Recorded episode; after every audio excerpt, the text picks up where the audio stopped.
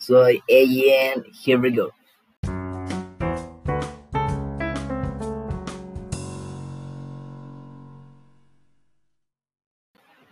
¿Cómo están gente? ¿Alguna vez han preguntado qué es el calentamiento global, el efecto invernadero o muchas cosas más? Bueno, en este podcast lo descubriremos.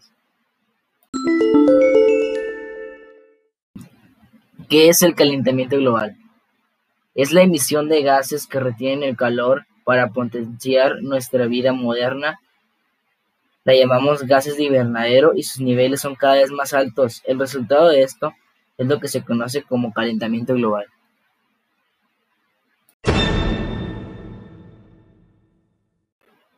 ¿Qué es el efecto invernadero?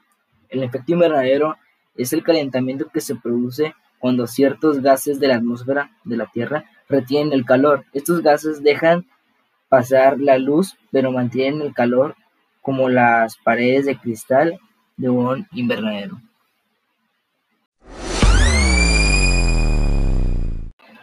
A continuación les hablaré sobre los cambios de temperatura. Los científicos a menudo utilizan el término cambio climático en lugar del calentamiento global. Esto es porque, dada la temperatura media de la Tierra, aumentan los vientos y las corrientes oceánicas, mueven el calor alrededor del globo de modo que puedan enfriar algunas zonas, calentar otras y cambiar la cantidad de lluvia y nieve que cae.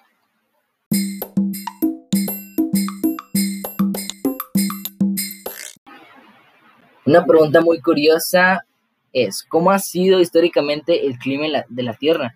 La temperatura media global y las concentraciones del dióxido de carbono han fluctuado en el ciclo de cientos de miles de años conforme ha ido variando la posición de la Tierra respecto al Sol. Como resultado, se han producido diferentes edades del hielo.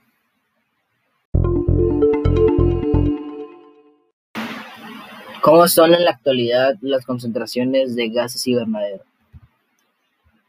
Ahora los humanos han aumentado la cantidad de dióxido de carbono en la atmósfera, más de un tercio desde la revolución industrial.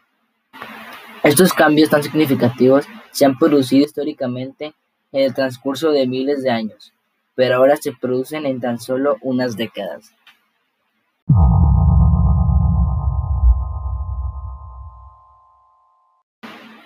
¿Qué tiene que ver el mercurio con todo esto? Conforme sube el mercurio, el clima puede cambiar de forma inesperada. Además del aumento del nivel del mar, las condiciones meteorológicas pueden pasar a ser más extremas. Esto implica tormentas mayores y más intensas, más lluvias seguidas de sequías más prolongadas e intensas.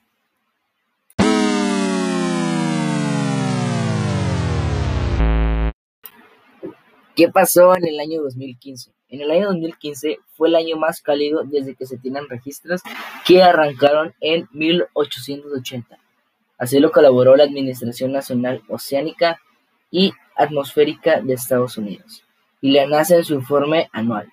Además, el mes de diciembre de 2015 fue el más cálido de los últimos 136 años.